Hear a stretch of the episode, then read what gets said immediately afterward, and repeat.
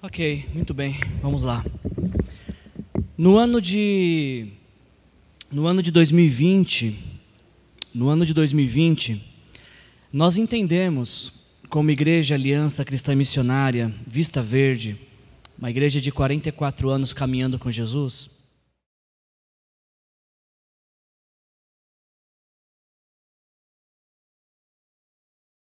nos chamando para um momento especial. Deus estava nos dando um direcionamento. Nós estávamos vindo de várias experiências com Deus ao longo de 2019, e aí então em 2020 nós entendemos que Deus estava. Eu não. Tô... Ah, tá.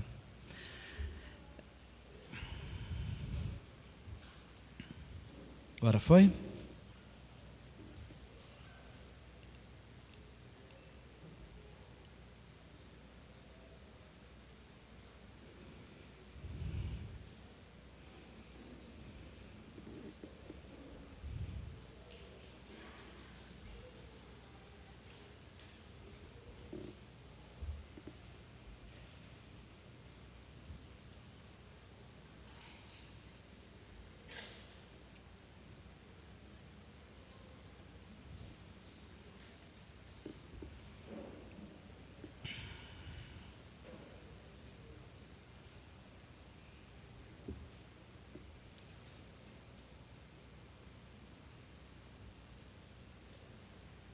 Agora sim.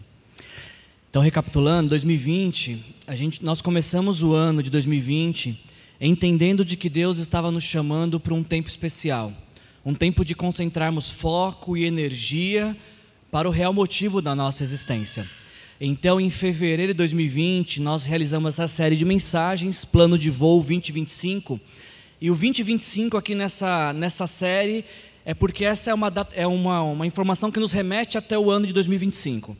E o que nós entendemos de Deus em 2020 é que até 2025 nós deveríamos empenhar toda a nossa energia, nossos recursos, todas as nossas intenções para plantar novas igrejas, para formar novos pastores e missionários, para multiplicar líderes e célula e a coisa mais importante, estávamos entendendo, que na verdade não era nenhuma surpresa para nós, mas de que Deus estava chamando cada um de nós a fazer um discípulo de Jesus, pelo menos um discípulo de Jesus por ano. Essa foi a visão que Deus nos deu. E não sei se foi uma visão, porque essa é a essência da igreja, então talvez, eu, eu, olhando para trás, me parece, de que Deus mais nos chamou a atenção de novo Parece que Deus em 2020 corrigiu a nossa rota. Parece que Deus nos atentou para o que realmente deveríamos viver. E aí, então, naquela oportunidade, em fevereiro de 2020, toda a nossa série de mensagens que você pode acompanhar está no YouTube. Ela foi baseada no texto de João, capítulo 15, onde Jesus diz essas palavras: Eu sou a videira verdadeira. É interessante essa passagem de Jesus em João 15, porque ele, Jesus, se apresenta como fonte da vida, um simbolismo de videira. E todo discípulo de Jesus, todo aquele que se rende ao Senhorio de Jesus, todo aquele que se arrepende dos seus pecados e recebe Jesus Cristo como Senhor e Salvador, é inserido na vida de Jesus. De forma que discípulo de Jesus já não vive mais por sua própria vida, já não vive mais para seus interesses. Discípulo de Jesus vive por Jesus e para Jesus. E naquela oportunidade, uma coisa que me falou muito ao coração é quando a gente lê essa parte do texto que Jesus diz: ah, Se alguém permanecer em mim e eu nele, este dá muito fruto, muito. Quando nós estamos ligados a Jesus, o natural, o normal, o esperado é frutificar. É contraditório imaginar vida em Jesus sem frutificação. Porque estando em Jesus, a vida de Jesus fluindo em nós, não tem como não frutificar. E uma frase que ficou muito marcada para mim naquela oportunidade: existe uma expectativa dos céus sobre nossas vidas. Jesus está investindo da vida dele em nossas vidas para que nós possamos frutificar. Então, essa, com toda essa esse, esse, essa paixão, com todo esse envolvimento, nós nos lançamos nessa visão e começamos a pensar em como desenvolver agora essa visão. A questão é que a série foi realizada em fevereiro de 2020, em março de 2020, nós tivemos que lidar com uma coisa que a gente nunca tinha precedente na nossa história, a pandemia. E aí então, durante todo aquele ano de 2020, a visão não, não cessou. A direção de Deus continuava a mesma. Nos nossos planejamentos não constava lá pandemia como um item do nosso planejamento. Mas Deus sabia que isso ia acontecer. E aí então, levado por tudo aquilo que nós estávamos vivendo, no ano de. Não estou conseguindo fazer a transição. No ano de 2021, então,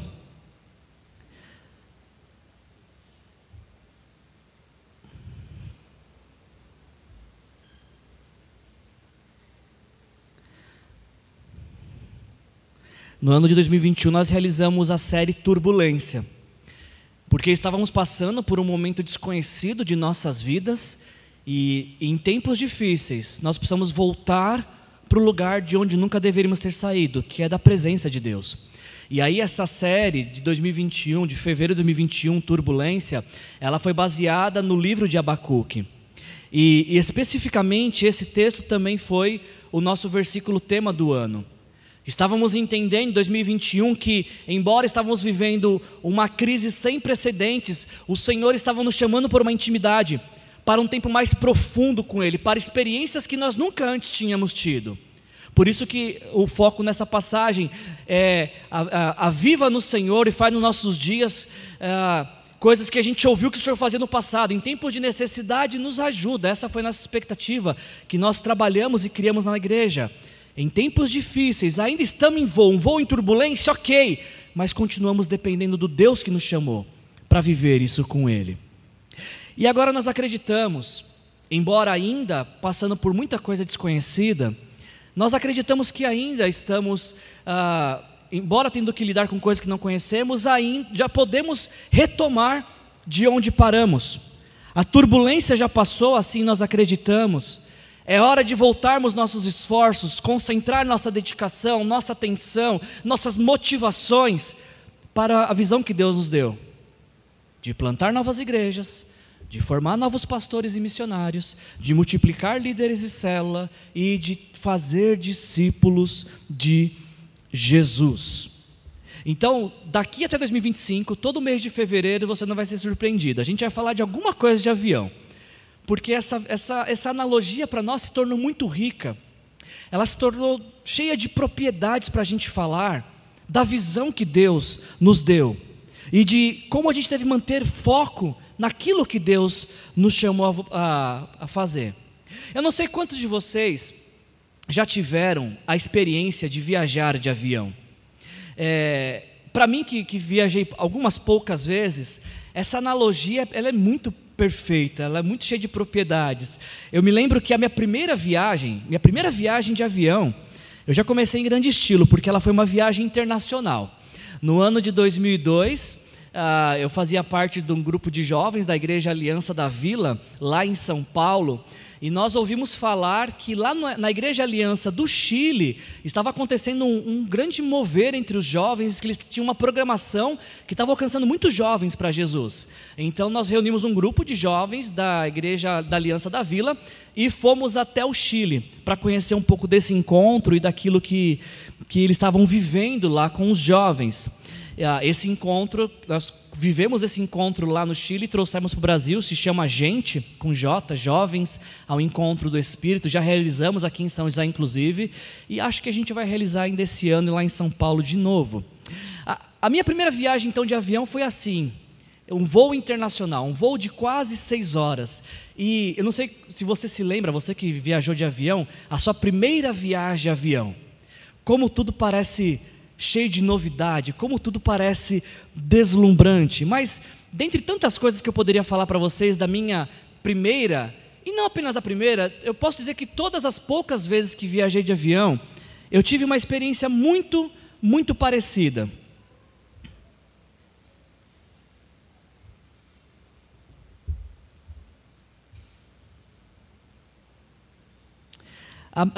Toda vez que eu viajei de avião, eu encontrei pessoas sempre muito atenciosas, bem vestidas, com um sorriso no rosto, simpáticas, ah, a todo momento buscando saber como que poderia me fazer sentir melhor. E sempre que eu precisava de alguma coisa, no painel assim em cima tinha uma luzinha que se apertava a luzinha e já vinha alguém para atender, pois não, posso te ajudar com alguma coisa. Alguns foram até tão generosos que até deixaram a gente, eu tirar foto com os meus filhos na cabine. E, e quando eu, eu pensei nisso, gente, eu fiquei pensando o quão, quão, quão é, apropriado é para nós essa analogia entre igreja e avião. Você já parou para pensar nisso? Como se parece a vida de igreja com uma viagem de avião? Porque, assim como num avião, a gente tem a tripulação, que são as pessoas, os profissionais que estão servindo, e os passageiros. E na vida de igreja, eu acho que tem que ser exatamente da mesma forma. Ou seja, aqueles que nos visitam, aqueles que não conhecem a Jesus, devem entrar aqui para serem servidos, para serem cuidados.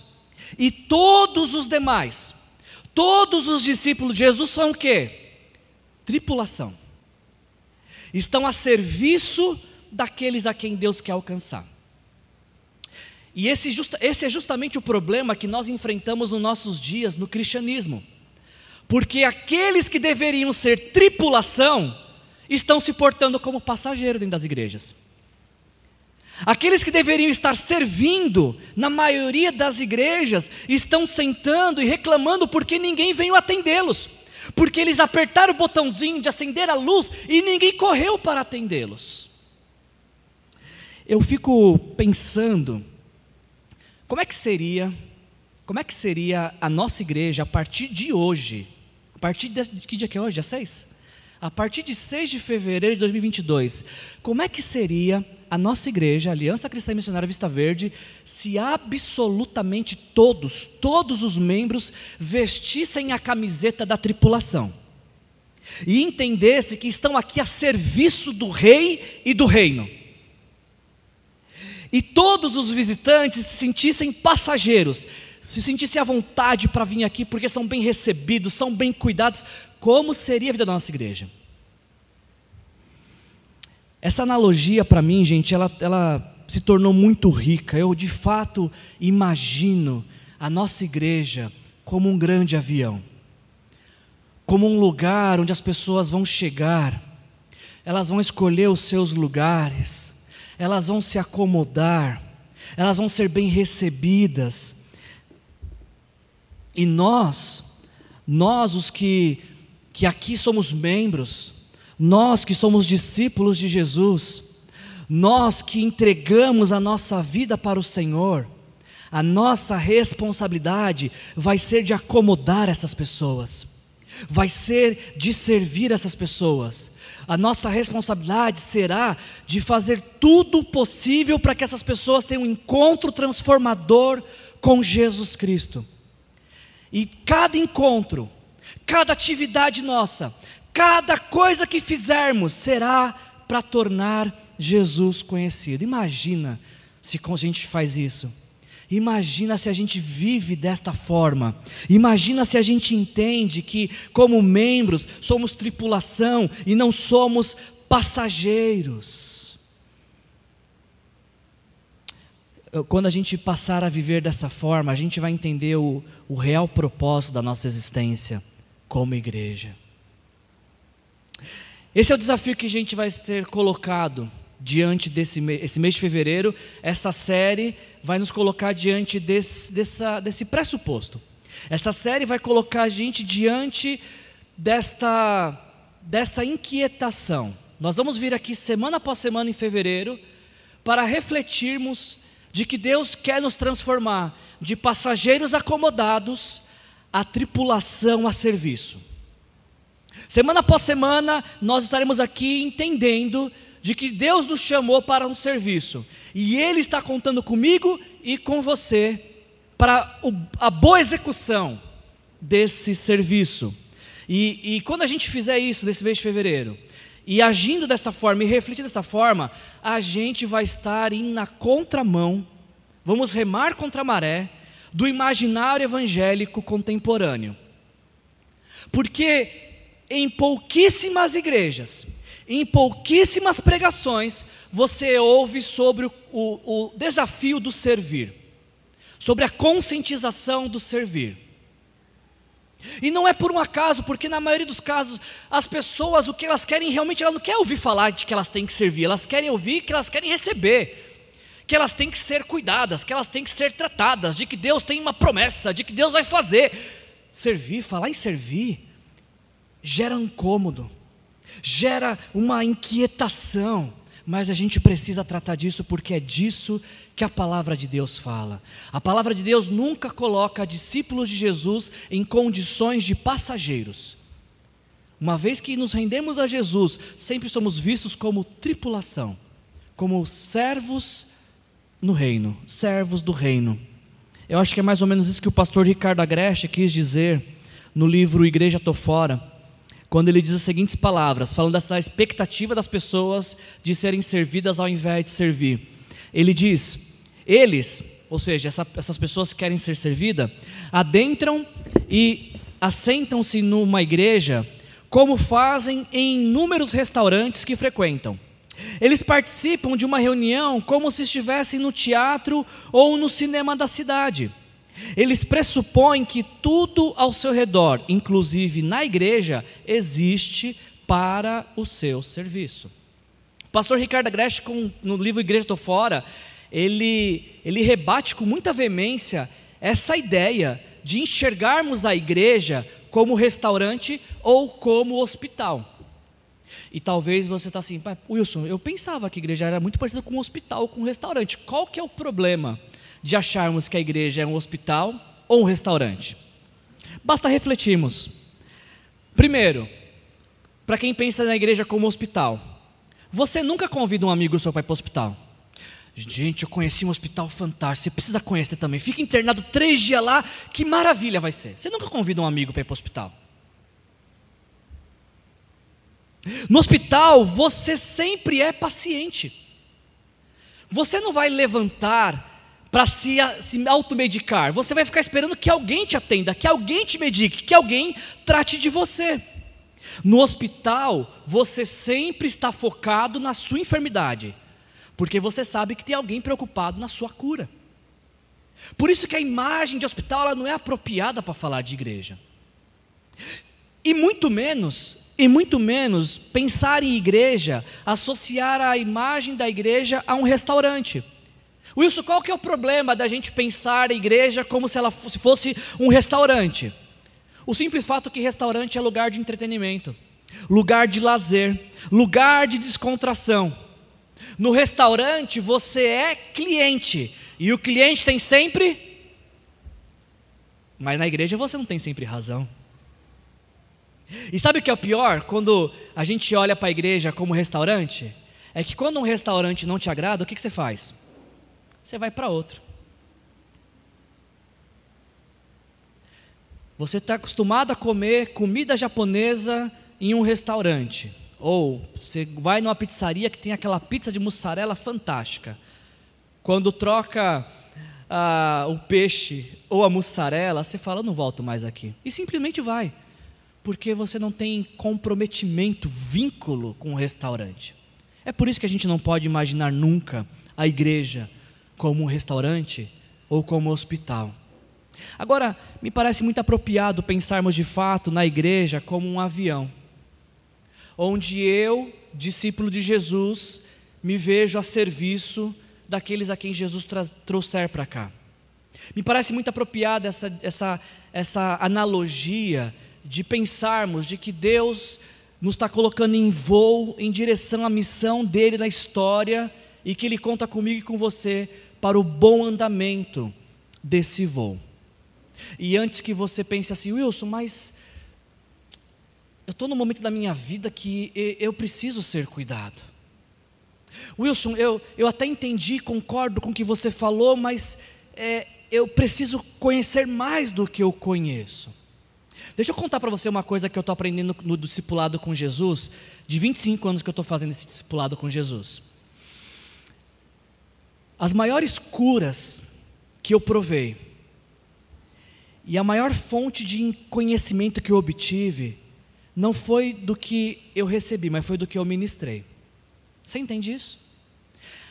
Às vezes que Deus mais tratou na minha vida foi quando eu estava me dirigindo para aconselhar alguém, ou para cuidar de alguém, ou para visitar alguém. Tem pessoas que eu ia visitar pensando, Deus, o que eu vou falar para essa pessoa? E chegava lá, a pessoa começava a abrir o coração e o que a pessoa estava falando tratava o meu coração. Você, eu, eu vou fazer uma, vou dar um exemplo que você vai entender. Você que já discipulou, você vai entender. Você que já discipulou alguém, você que já discipulou alguém, você aprendeu mais quando alguém te discipulou ou quando você discipulou alguém? Quando você está sendo discipulado, você está só recebendo. Alguns nem se preparar para o discipulado se preparam. Mas quem está discipulando passa horas orando, passa hora pesquisando o texto. Nossa, mas o que esse texto quer dizer? E vai, vai procurar. E nessa procura, nessa preparação, aprende mais do que quando estava do que quando estava sendo discipulado. Eu estava conversando esses dias com uma pessoa.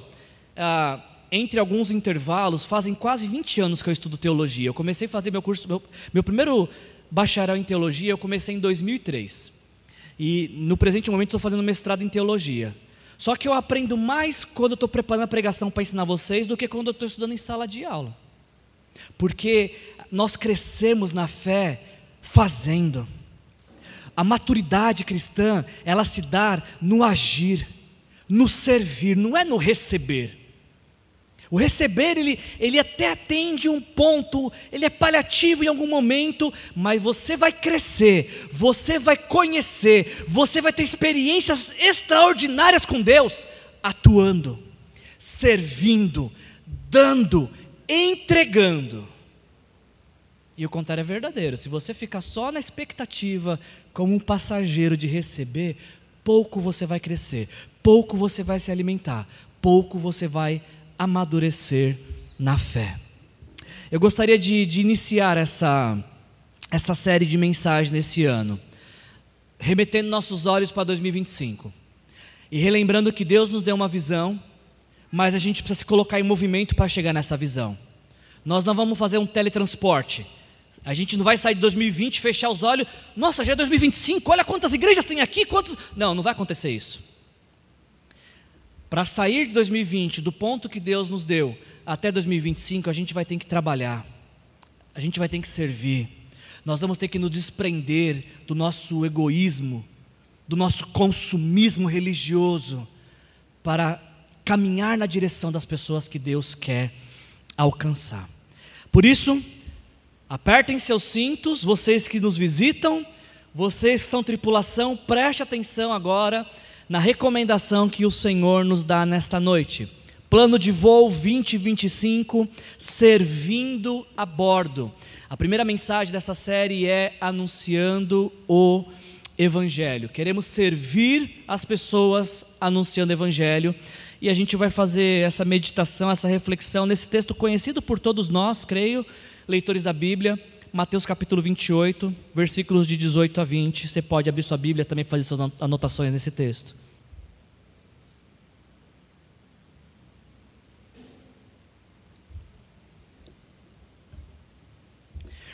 A palavra de Deus fala comigo e com você, através do Espírito Santo nessa noite, em nome de Jesus, dessa forma. Então, então Jesus aproximou-se deles e disse: Foi-me dada toda a autoridade nos céus e na terra. Portanto, vão e façam discípulos de todas as nações. Talvez a sua versão está, portanto, ide e façais discípulos de todas as nações batizando-os em nome do Pai, do Filho e do Espírito Santo, ensinando-os a obedecer a tudo o que lhes ordenei. E eu estarei sempre com vocês até o fim dos tempos. Ah, Para você que, que tem o hábito de ler a Bíblia, você que já lê a Bíblia com uma certa frequência, eu creio que esse texto é um texto que é familiar para você. Talvez depois de João 3,16 e João 14,6, esse seja o texto que a gente tem decorado na cabeça, de tanto a gente ouvir.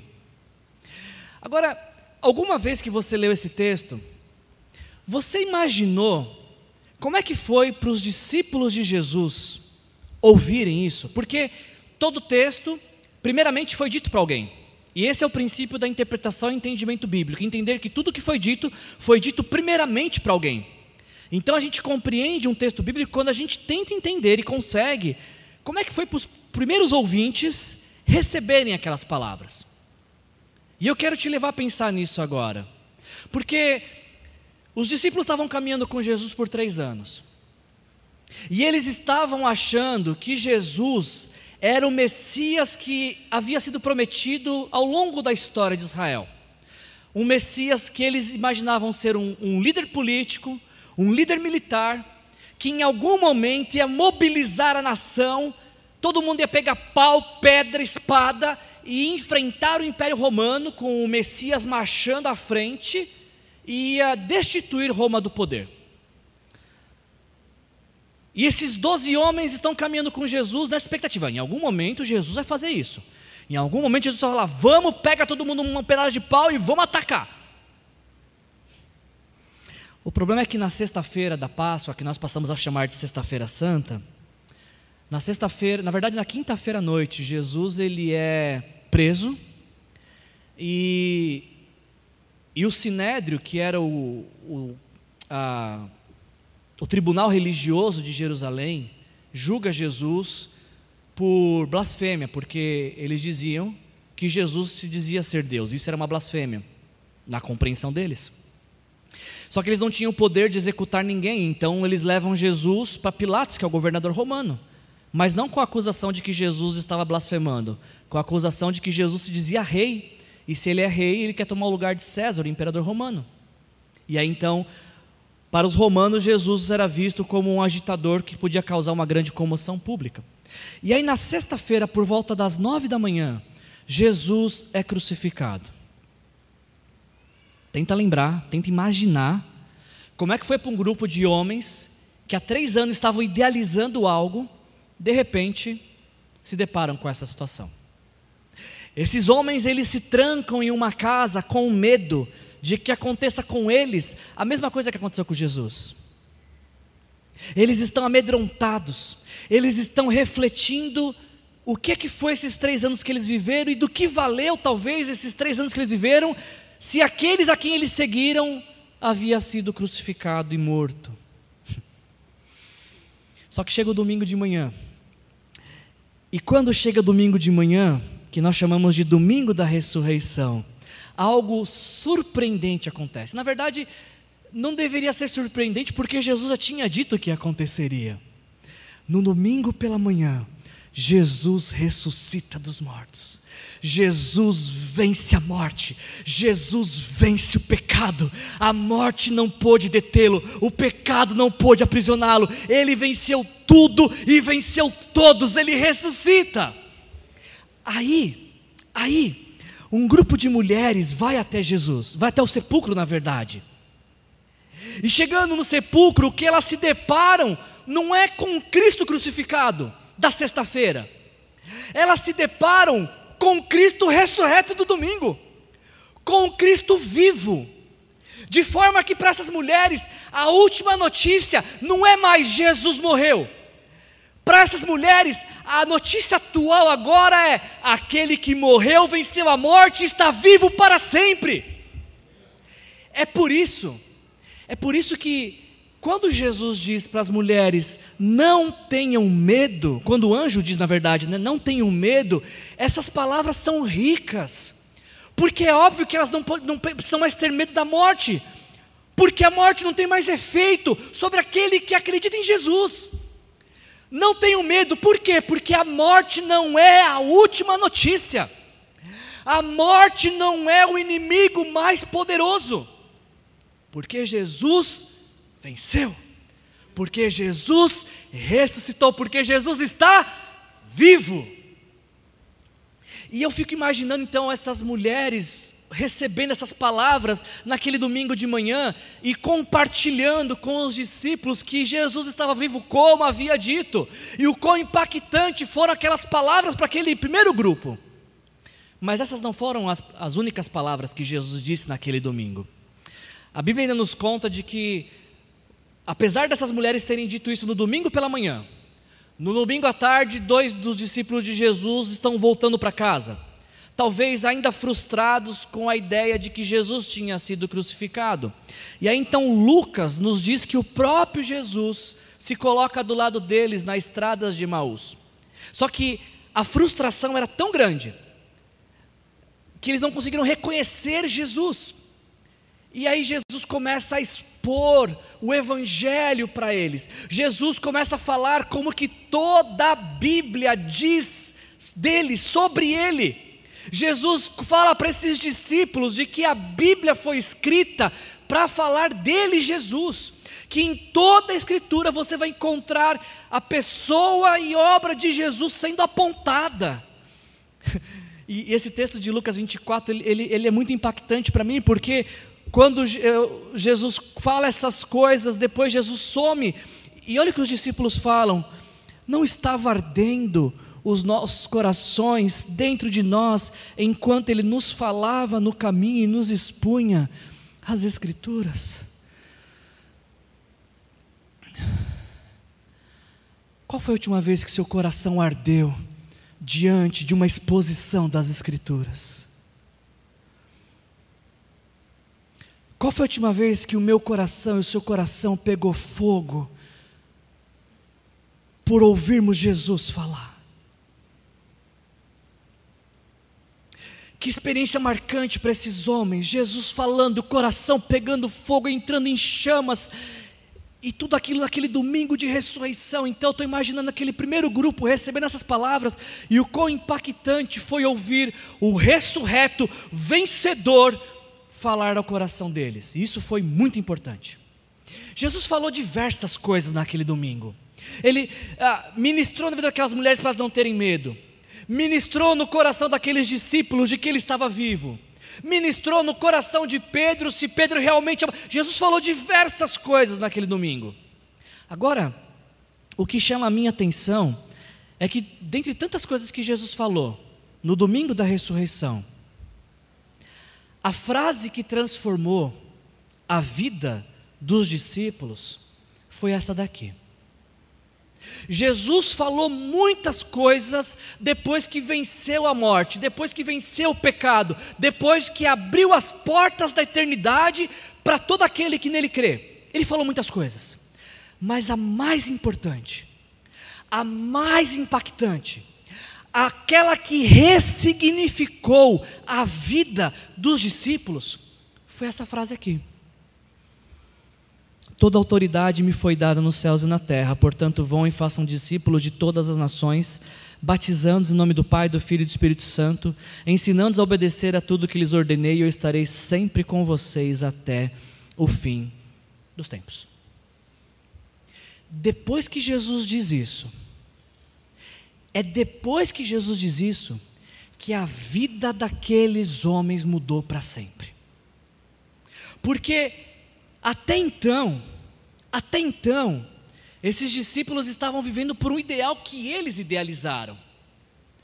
Mas a partir desta frase, os discípulos passam a viver pelos ideais de Jesus,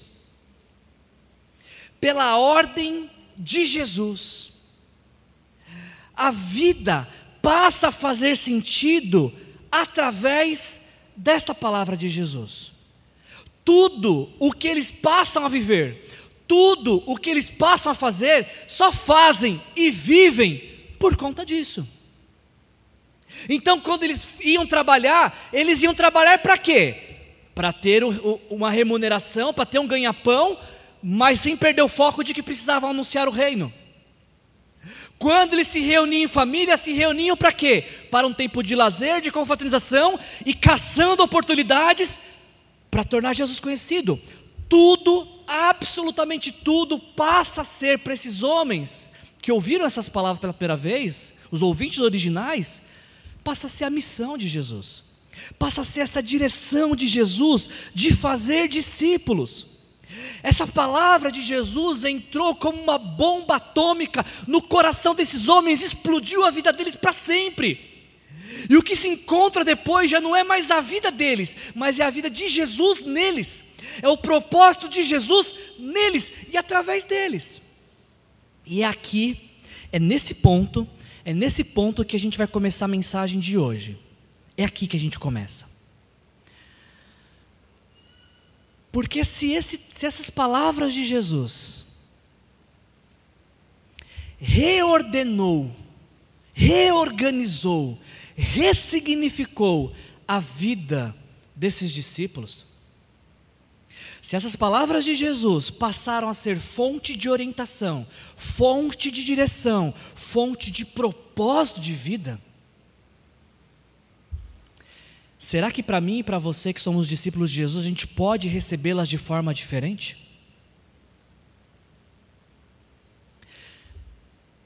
Se os primeiros discípulos de Jesus receberam com tanto impacto essa, essas palavras, e suas vidas foram transformadas a partir disso, será que eu e você que cremos em Jesus, a gente pode receber em uma proporção menor esse texto?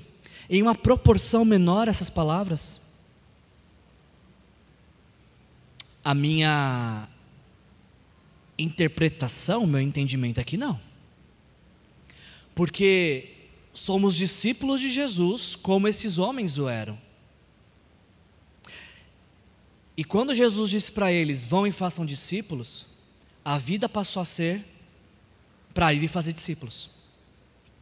E se nós somos discípulos de Jesus, essas palavras não podem ser menores para nós. Elas não podem ser inferiores para nós. Elas não podem ter um me impacto menor do que teve para esses homens. Agora, nós sabemos que por vezes elas têm. Quando eu olho para a minha vida eu olho para sua, e você olha para a sua vida, nós podemos olhar diversos momentos em nossas vidas que a gente não viveu para fazer discípulos. Em que nós não vivemos para ensinar os outros a obedecer, e muitas vezes nem obedecendo a gente estava. A pergunta que eu faço nessa noite, que é o cerne dessa mensagem, é: o que, que nós precisamos fazer para que essas palavras de Jesus, toda autoridade me foi dada nos céus e na terra, portanto vão e façam discípulos de todas as nações, batizando em nome do Pai, do Filho e do Espírito Santo, ensinando-os a obedecer a tudo que lhes ordenei, eu estarei com vocês todos os dias até a consumação dos séculos. O que nós precisamos fazer para que essas palavras sejam vivas dentro de nós e também reorganizem, ressignifiquem o nosso viver. Eu tenho quatro considerações a compartilhar com vocês. A primeira delas, a primeira delas, não confunda, não confunda grande comissão com grande estagna estagnação, pois Jesus disse ide, ele não disse vinde. Você entende isso? A igreja de Jesus, ela não é um monumento. Nós chamamos esse prédio de igreja, mas esse prédio é igreja porque nós estamos aqui dentro. Sem pessoas, sem discípulos de Jesus aqui dentro, seria só prédio. Passa a ser igreja quando discípulos de Jesus se juntam nesse lugar e fazem nesse lugar um lugar de encontro uns com os outros e com Deus. Igreja de Jesus é um povo em movimento, é um povo que está em ação, é um povo que se mobiliza, é um povo que não está parado e não pode ficar parado, porque a sua essência é uma essência de movimento. E a gente percebe quando transformamos a grande comissão em uma grande estagnação, quando a gente fala assim, é, eu até entendo que a gente precisa sair e ir, mas seria melhor primeiro cuidar dos nossos, porque afinal de contas, como é que a gente vai cuidar dos outros se nem de nós a gente cuida? Frase de manutenção. Quer ver outra frase de manutenção? Ah, Deus não se importa com quantidade, Ele quer qualidade, então vamos nos qualificar. como se a qualidade não, não trouxesse quantidade também. Frase de manutenção. Quando nós arrumamos qualquer desculpa para não nos colocarmos na direção de quem precisa de Jesus, nós entramos, ativamos o modo manutenção. E transformamos a grande comissão na grande omissão. E aí nós trocamos o id, que é esse movimento, é o ir, pelo vinde. A gente abre as portas quando a gente entra em modo manutenção, na expectativa de quem sabe, com sorte, alguém entre aqui. E se alguém entrar, tomara que o pastor fale alguma coisa para essa pessoa se render a Jesus.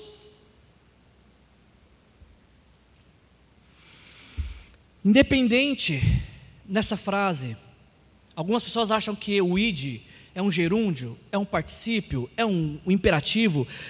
Está muito claro para nós que Jesus está propondo movimento. Está muito claro nesse texto para nós de que Jesus não fala que temos que ficar parados à, à, à espera das pessoas chegarem. E ainda existem aqueles que dizem assim: não, mas Wilson, não tem aquele texto lá em Atos 2, 47, que diz que Deus ia acrescentando aqueles que iam sendo salvos? É verdade, tem esse texto sim. Só que antes de Deus ir acrescentando que iam sendo salvos, teve Pedro pregando o Evangelho. Eu preciso que você entenda, nós precisamos entender de que Jesus não nos chamou para ficar parados. Nós precisamos entender de que Jesus deseja que estejamos atentos a oportunidades de torná-lo conhecido. Se Jesus disse ide, a minha pergunta para você é: na direção de quem você está indo? Na direção de quem você foi essa semana? Na direção de quem eu estou indo? E mais, se não estamos indo, Estamos fazendo o que da nossa vida? Ou transformamos a nossa fé no que? Outro ponto que eu gostaria de considerar com vocês: não confunda, não confunda grande comissão com grande diversão. Pois Jesus disse: façam discípulos, ele não disse entretenham clientes. Esse verbo aqui nessa frase, façam, é o principal verbo de toda essa frase. Toda a frase está construída sobre essa expressão: façam discípulos. O evangelho de Jesus Cristo, ele visa transformar a vida do homem por completo. Quando nós fazemos discípulos de Cristo e para Cristo, nós estamos atendendo demandas do reino, ordenanças de Jesus, estamos vivendo de acordo com o que Jesus falou. Fazer discípulo é fruto de uma vida intencional, de que olha para toda e qualquer oportunidade como uma forma de tornar Jesus conhecido. A grande comissão, ela deve ditar absolutamente tudo o que nós fazemos. Tudo que a gente faz na igreja, tudo que a gente faz na nossa vida, fazemos por conta da grande comissão. Eu não sei se vocês perceberam, mas aqui na igreja, por exemplo, quantas vezes no louvor, na pregação, nós falamos do nome de Jesus. Vocês perceberam já? Mas não pense que é por um acaso isso. Não pense que é por um acaso. Nós falamos tanto de Jesus, primeiro porque é o que a gente tem de mais importante para dizer. Os nossos símbolos de fé, eles apontam para a pessoa e obra de Jesus. As nossas crianças lá em cima hoje estão estudando sobre os milagres, adivinha de quem? De Jesus. E alguém pode falar isso, mas você só tem Jesus para falar? É, a gente só tem Jesus para falar. Porque tudo é sobre a pessoa e obra de Jesus.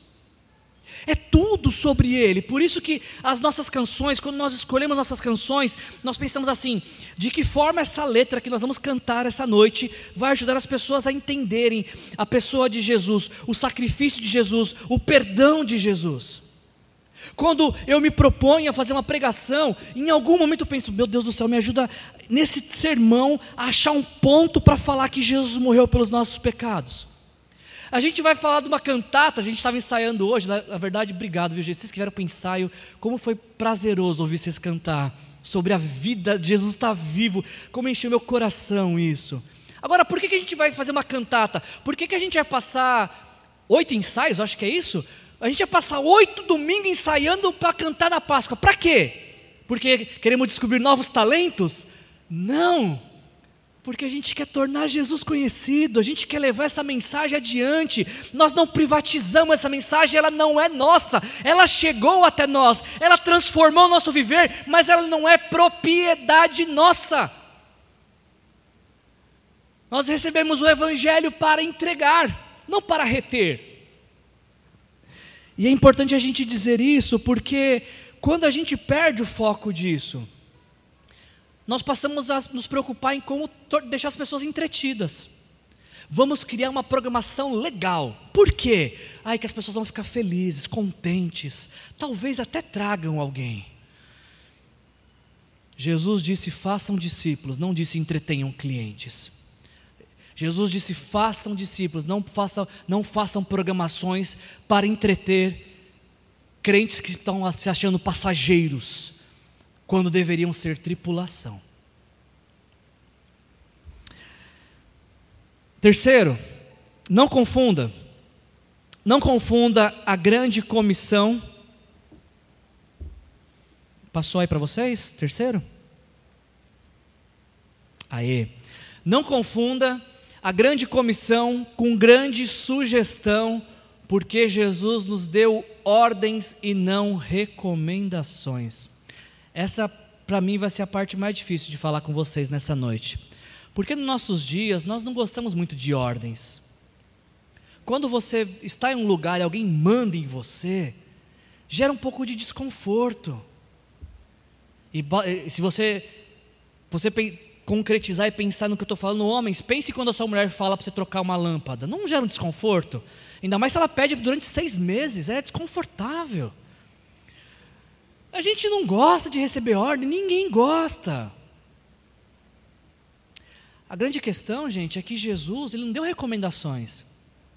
Ele não disse assim, gente, olha, se vocês não tiverem nada para fazer, se tiverem com tempo de sobra, se não for muito incômodo, se não for atrapalhar seus planos, seus sonhos, se der, por favor, façam discípulos. Ele não disse isso. Ele deu uma ordem. E o discipulado é feito batizando e ensinando a obedecer o que ele nos ordenou, não é o que ele nos recomendou. Nós não olhamos para a palavra de Deus pensando, bom, isso aqui eu posso obedecer, eu acho que está dentro da minha capacidade de obediência. Ah, mas isso aqui é difícil, eu vou deixar para um outro momento. Quem foi que disse que você tem opção de escolher o que vai obedecer quando você segue Jesus? Você está achando que Deus deu recomendações para você? Você está achando que Deus deu sugestão? Você está achando que você pode olhar para a palavra de Deus e para o Deus Criador do universo falar: Deus, isso aqui eu obedeço, mas isso aqui não se intromete na minha vida? Não confunda grande comissão com grande sugestão, porque Jesus deu ordens, ele não deu recomendações. A vida cristã, a vida de discipulado de Jesus, ela é centralizada na obediência a Jesus. É por isso que Jesus fala que o discipulado é ensinar a obedecer o que a gente já está obedecendo. E como é que você discipula alguém ensinando a obedecer se você não obedece? Ó, oh, faz isso aqui que vai ser bom para a sua vida. Eu não estou fazendo, mas se você fizer, você vai, vai ser bom para você. Nós precisamos entender isso, gente, que se queremos caminhar com Jesus, não existe meio termo, não existem atalhos. Somos chamados para uma obediência cega e restrita. Somos chamados para segui-lo por onde ele estiver indo. E obedecê-lo, custe o que custar. É fácil? Não, não é. Mas acho que foi mais difícil morrer na cruz pelos nossos pecados. E ninguém te obrigou a segui-lo também. Até onde eu sei, né? Ninguém colocou uma arma na tua cabeça. Você vai, você vai seguir Jesus, você vai se render. Até onde eu sei, do, daqueles que eu conheço que se renderam a Jesus, foi uma rendição voluntária. Foi uma rendição por amor. Ok? Só que essa rendição é a um rei, é a um senhor, que dá ordens e não recomendações. E por fim, gente, não confunda, não confunda a grande comissão com grande solidão, porque Jesus disse: Eu estarei com vocês, ele não disse: Vocês estão por conta própria. Eu não sei como que vocês recebem essas palavras, Jesus dizendo: Eu estarei com vocês. Mas sabe de uma coisa, gente? Eu tenho caminhado com Jesus há 25 anos. Jesus nunca me deu motivo para duvidar dele. Se ele disse que está com a gente, eu escolho acreditar. Eu decido acreditar, mesmo que as circunstâncias estejam dizendo ao contrário, mesmo que as possibilidades digam que isso não é verdade, eu escolho acreditar, porque ele disse que estaria, então essa é a minha crença. Wilson, você sente? Nem sempre. Wilson, você vê? Nunca vi. Wilson, você acredita? Todos os dias da minha vida. Acredito. E me forço a acreditar, porque Ele nunca me deu motivo para desconfiar dele.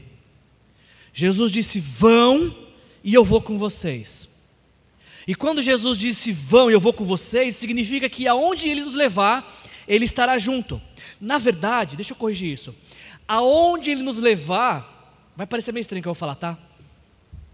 Aonde ele nos levar, ele já foi, ele já está na frente. De forma que não é que quando a gente chegar, Jesus chega junto. Não, ele nos chama para ir para um lugar que ele já foi, ele já está lá. Então, quando Jesus falar para você, vai visitar tal pessoa, olha, se aproxima daquela pessoa ali, almoça com ela, ele já está ministrando no coração daquela pessoa, ele já está tocando, o Espírito Santo já está falando, e ele está te chamando para ser participante do que ele já está fazendo, para você colher os frutos que ele já está plantando. E sabe de uma coisa também, gente, que me agrada? Ah, Deus não nos chamou como discípulos de Jesus para sermos paladinos da justiça, guerreiros solitários. O vão de Jesus é um vão com ele e com outros discípulos. O vão poderia ser tipo um vamos, sabe? Vamos fazer discípulos. Não é tarefa do seu pastor apenas fazer discípulo. O seu pastor faz discípulo não porque ele é pastor, porque ele é discípulo de Jesus. É tarefa de todo discípulo de Jesus fazer discípulo de Jesus. E a gente pode fazer isso juntos.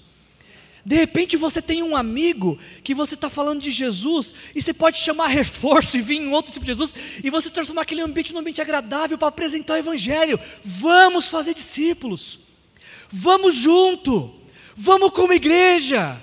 Por quê? Porque Ele vai com a gente, porque nós vamos na autoridade que é dele. Esse negócio de fazer discípulo não é nosso, a gente não inventou isso. Foi Jesus que disse: toda a autoridade me foi dada, portanto já que eu tenho toda a autoridade, eu delego a autoridade a vocês de fazerem discípulos de todas as nações, batizando em nome do Pai, do Filho e do Espírito Santo. Eu concluo essa mensagem desta noite considerando isso, a grande comissão, a grande comissão, esse texto de Jesus, ele é um movimento intencional de obediência a Jesus. Se alguém te perguntar o que é grande comissão, grande comissão é o texto de Mateus 28, 18 a 20, que fala de um movimento intencional de obediência a Jesus. Agora, o que a gente precisa prestar atenção nesse texto para a gente concluir é que a grande comissão ela fala daquilo que nós conhecemos. E algumas pessoas elas param nesse ponto e elas ficam presas apenas ao conhecimento. Sabe o que acontece com quem fica preso ao conhecimento? Se torna legalista, se torna religioso, se torna intolerante com as pessoas, porque ensoberbece, eu conheço mais.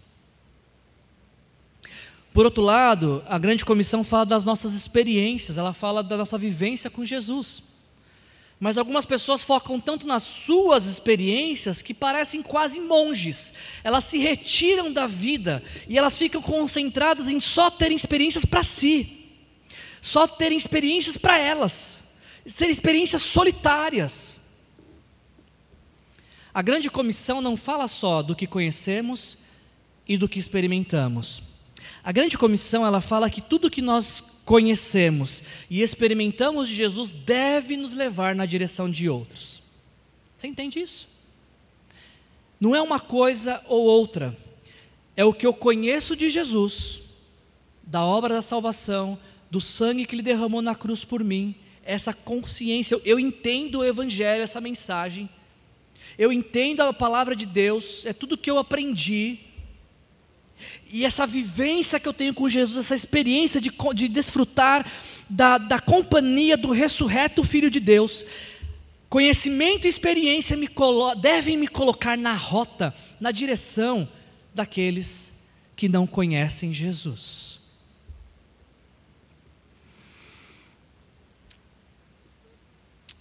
Eu, eu tive essa experiência na minha vida. Quando eu tinha 16 anos, teve alguém que estava dentro da igreja, saiu da igreja e me entregou esse panfleto. Eu tinha 16 anos.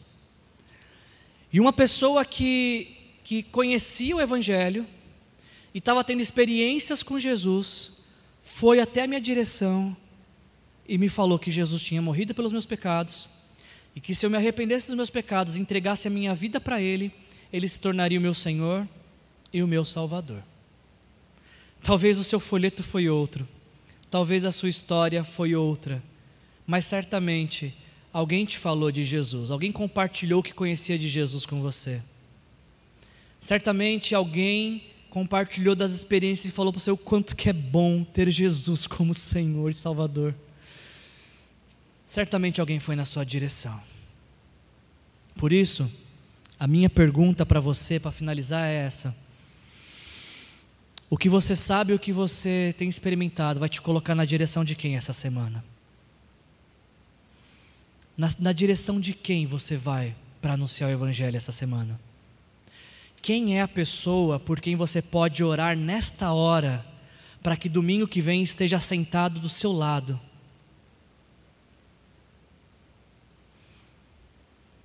É isso que Deus espera de nós. Foi isso que Ele nos confiou. E Ele conta com a gente. Deus não tem um plano B. Você é o plano A e único plano de Deus para tornar Jesus conhecido no mundo. Feche seus olhos. Vamos orar. Senhor, em nome de Jesus, muito obrigado, Pai, por esta noite, por essa palavra. Obrigado por nos relembrar, Senhor, de que o Senhor tem uma expectativa sobre nossas vidas como discípulos de Jesus e como igreja. Uma expectativa de que nós possamos anunciar o Evangelho por onde quer que a gente vá. E eu quero te pedir, Senhor, nessa noite por oportunidades, Pai. Oportunidades de compartilhar com outros essa salvação que nós recebemos. Oportunidades de, de espalhar esse amor que nós experimentamos.